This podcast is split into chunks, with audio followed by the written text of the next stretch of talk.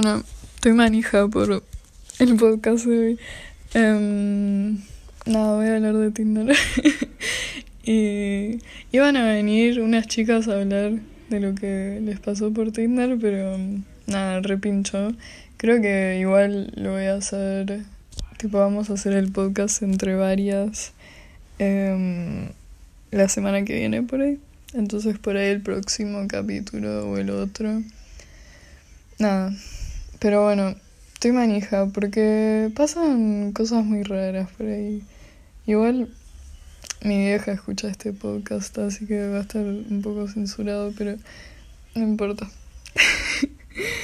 um, antes de eso, nada.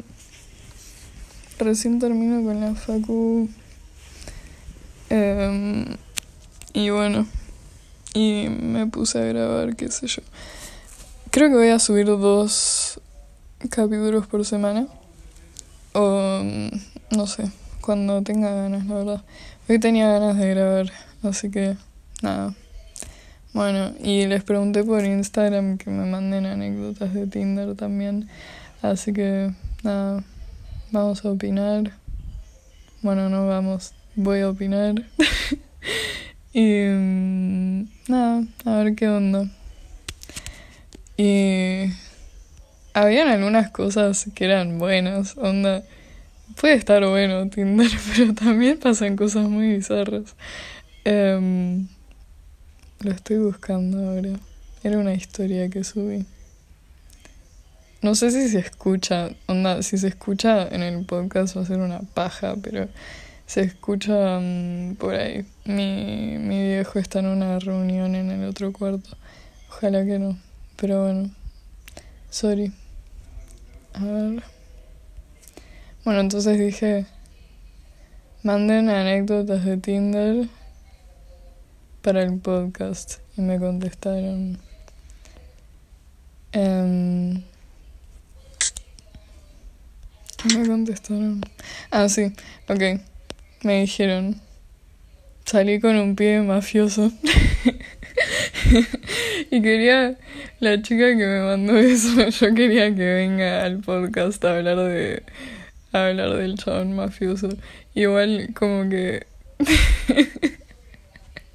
¿Te imaginas? Estás hablando con un chabón. Y es tipo, bueno, ¿y, y vos qué haces de tu vida? tipo, ¿cómo explicas que sos más mafioso? no sé, quería que me que se explaye más con esa historia, la verdad, porque no me imagino, re bizarro. Pero no sé por qué, no me sorprende tanto. Como que, bueno, sí, puede pasar en Tinder. y, no, no, me imagino que no se sigue hablando con ese chabón. Em, después, otro me dijo, me encontré al homofóbico de mi colegio en el lado gay de Tinder. Esa me encantó, tipo. Me parece de una película. ¿Vieron las películas? Em, cuando está el protagonista gay y se termina enamorando del bully homofóbico. Porque igual es re verdad eso. Los más homofóbicos terminan siendo ser reprimidos. Y mm, yo digo por experiencia históricamente, no, no generalizo pero muchas veces, muchas veces los más homofóbicos son, son medio gay.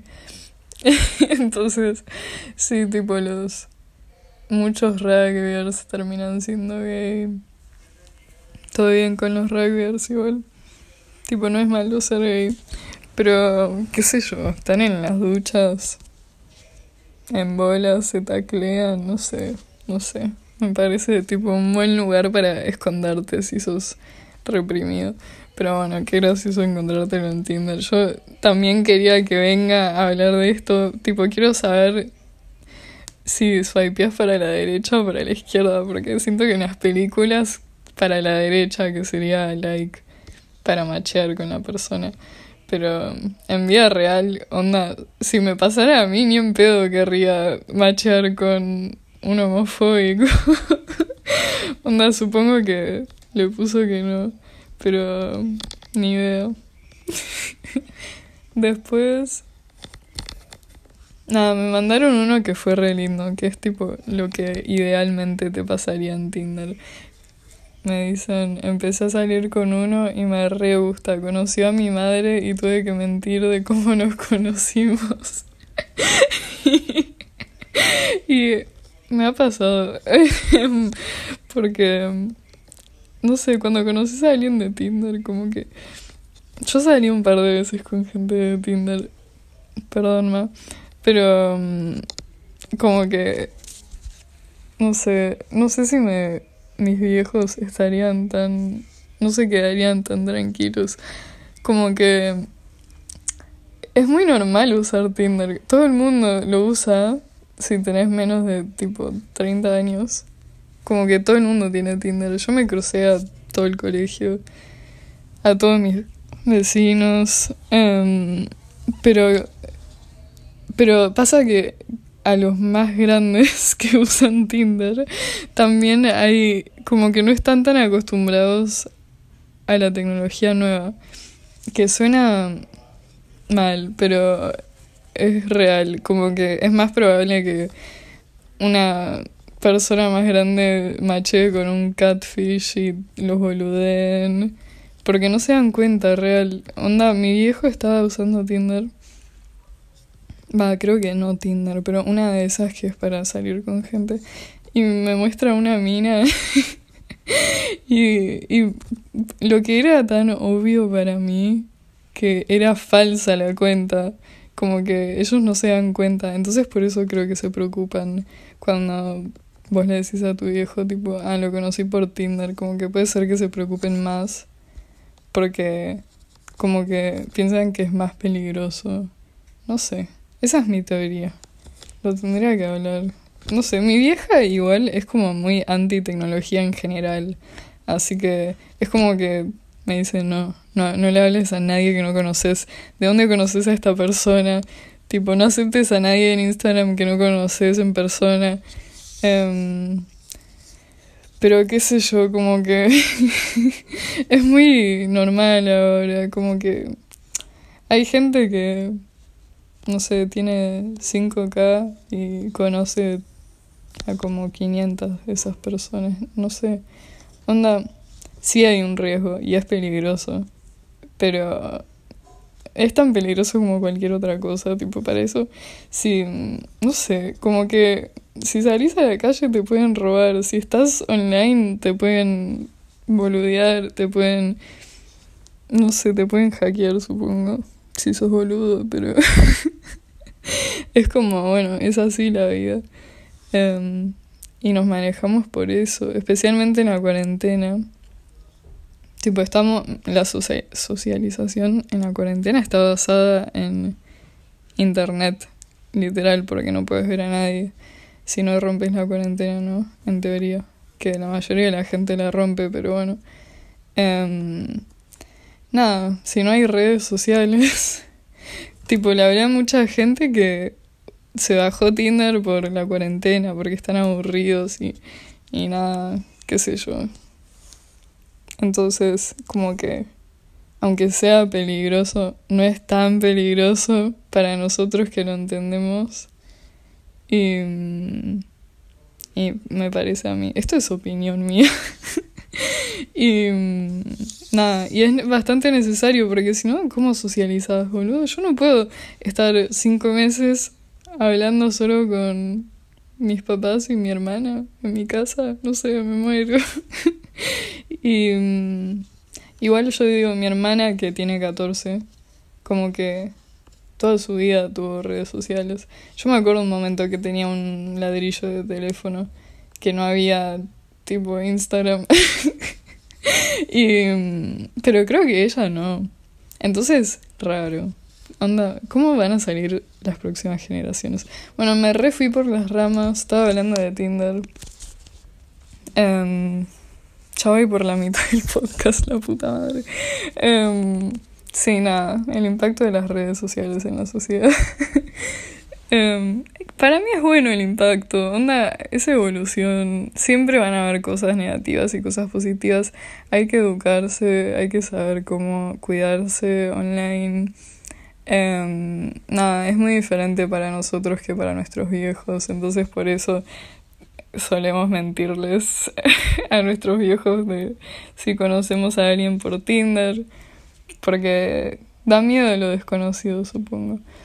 Pero sí, ni idea, hay que educarse y saber los riesgos y, y para mí está bien usarlo, tipo todo el mundo lo hace.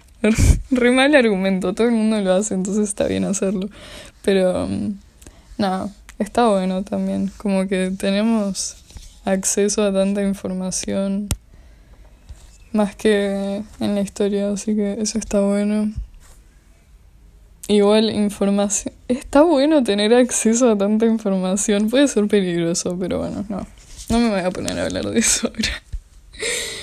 Em, después me contestaron, después me contestaron otras cosas, pero... Mm, no sé si da para hablarlas. Y nada, les voy a preguntar a mis amigas si quieren venir a hablar más específicamente de lo que les pasó. Después, la otra vez, eh, había preguntado qué quieren que hable en el podcast. Y tipo en general, no solo de Tinder. Y alguien me había puesto de cómo dejar el clonazepam que bueno, es un ansiolítico, es un re alto cambio de tema, nada que ver con Tinder, pero bueno, vamos a hablar del clona. que yo no entiendo la gente que toma clona que no, no tiene ansiedad, como que si no te lo dio un psiquiatra y tomas clona cuando te vas de joda, lo mezclas con alcohol. Tipo, hay gente que hace eso, yo no lo entiendo. Porque te hace dormir, como que te hace no sentir tanto y siento que es al pedo, no es divertido eso. Si caes al boliche de clona, como que te querés dormir una siesta. Pero bueno, hay gente que lo hace. Es muy peligroso igual, nunca lo hagan. Pero mm, sí. Y bueno, pero hablando de la gente que toma clona por, porque se los dio su psiquiatra. Eh, de dejar el clona, bueno, es todo un tema. Porque, bueno, porque en general, en general te lo recetan porque, porque estás teniendo problemas con ansiedad, pero obvio que se acompaña ese tratamiento con ir a una psicóloga. La diferencia entre psicóloga y psiquiatra es que la psiquiatra estudia medicina y te puede recetar Se está duchando mi viejo. Se debe reescuchar de fondo. Bueno, ni idea. Em, ¿Qué iba a decir? Ah, sí, la psiquiatra te puede recetar medicación, la psicóloga no. Pero siempre que se toma medicación hay que acompañarlo por una psicóloga. Siempre, porque la idea no es que la medicación sea la solución es como que te acompaña en el proceso y te hace más fácil el proceso de terapia. Pero bueno, específicamente el clona, lo que me pasó personalmente y a una amiga también fue que estás tomando clona un, un par de meses y decís, bueno, ya no tengo los síntomas de ansiedad que los síntomas de ansiedad son, no sé, pueden llegar a ser ataques de pánico, Em, pero es muy complejo explicar. Y nada, y decís, bueno, ya no estoy teniendo estos problemas, no necesito seguir tomando clona, porque la idea no es que tomas clona toda tu vida, es solo el proceso de terapia en general. Alguna gente sí lo toma toda su vida, me parece. Pero bueno. Em, en general no es algo permanente, entonces decís, ok, ya, ya me siento bien, ya, ya estoy mejor, como que no estoy teniendo ataques de pánico, em, puedo vivir mi vida el día a día sin interrupciones por la ansiedad. Entonces decís, bueno, voy a dejar el clona. Y, y también es muy común sentir que no te está haciendo nada, porque la idea es que cuando estás tomando clona te sentís normal, como que no sentís que estás relajado ni nada. Si sos una persona con ansiedad, ¿no? Si, si no, bueno, sí, te va a relajar. Pero si sos una persona con ansiedad, tomas clona y es como que no estás tomando nada, tipo te sentís normal. Entonces, por eso mucha gente dice, bueno, lo voy a dejar, ya fue, tipo, ya estoy mejor. Y apenas lo dejas, como que vuelve todo muy rápido o peor. Es todo un proceso dejar la medicación. Em, nada, entonces no les recomiendo eso. Creo que eso es cierto para muchas medicaciones. Em, que para dejarlo te conviene charlarlo con la psiquiatra porque puede llegar a ser un proceso largo que tu cuerpo se acostumbre a no estar tomando clona o cualquier otra cosa todos los días, ¿viste? Y nada, yo hablo, yo hablo de experiencia personal, no estudié medicina ni nada, entonces no me hagan caso, pero digo por lo que me pasó a mí, lo que le pasó a gente que conozco. Em, nada, entonces sí, ya hablamos de clona. y, y bueno, pero está bueno, no sé, a mí me sirvió bastante con el tema de los ataques de pánico. Em, siempre haciendo terapia igual y buscando el motivo detrás de todo. Porque en general no es, no es bioquímico, como que es muy fácil decir em, yo estoy teniendo estos problemas por algo genético, no hay una explicación de verdad. Y a veces puede ser, pero en general no, en general hay una causa, una muy Freud lo que estoy diciendo, pero sí, aguante el psicoanálisis. Em, está bueno tratar de buscar la causa y a partir de eso encontrar las herramientas para vivirlo. Bueno, siento que hablé mucho de salud mental hoy, pero bueno, la gente que me escucha por ahí les afecta y por ahí les sirve. Y si no les afecta esto, bueno, por ahí les interesa. A mí me interesa un montón la psicología. Casi estudio psicología, pero mm, no, porque no quiero ser psicóloga. Onda, ya sé que hay otros laburos, pero con psicología, pero no me imagino de psicóloga. Soy muy sensible. Onda, cuando la gente me cuenta sus problemas, me re, los resiento como si me pasaran a mí, entonces no podría elaborar de, escuchando los problemas de los demás y me nada, me pondría re triste, me parece. Pero nada, me parece interesante para mí, para reflexionar sobre mí misma. Y nada, no hay que sobreanalizar igual, pero bueno, qué sé yo. Estamos en cuarentena solos con nuestros pensamientos. Re triste.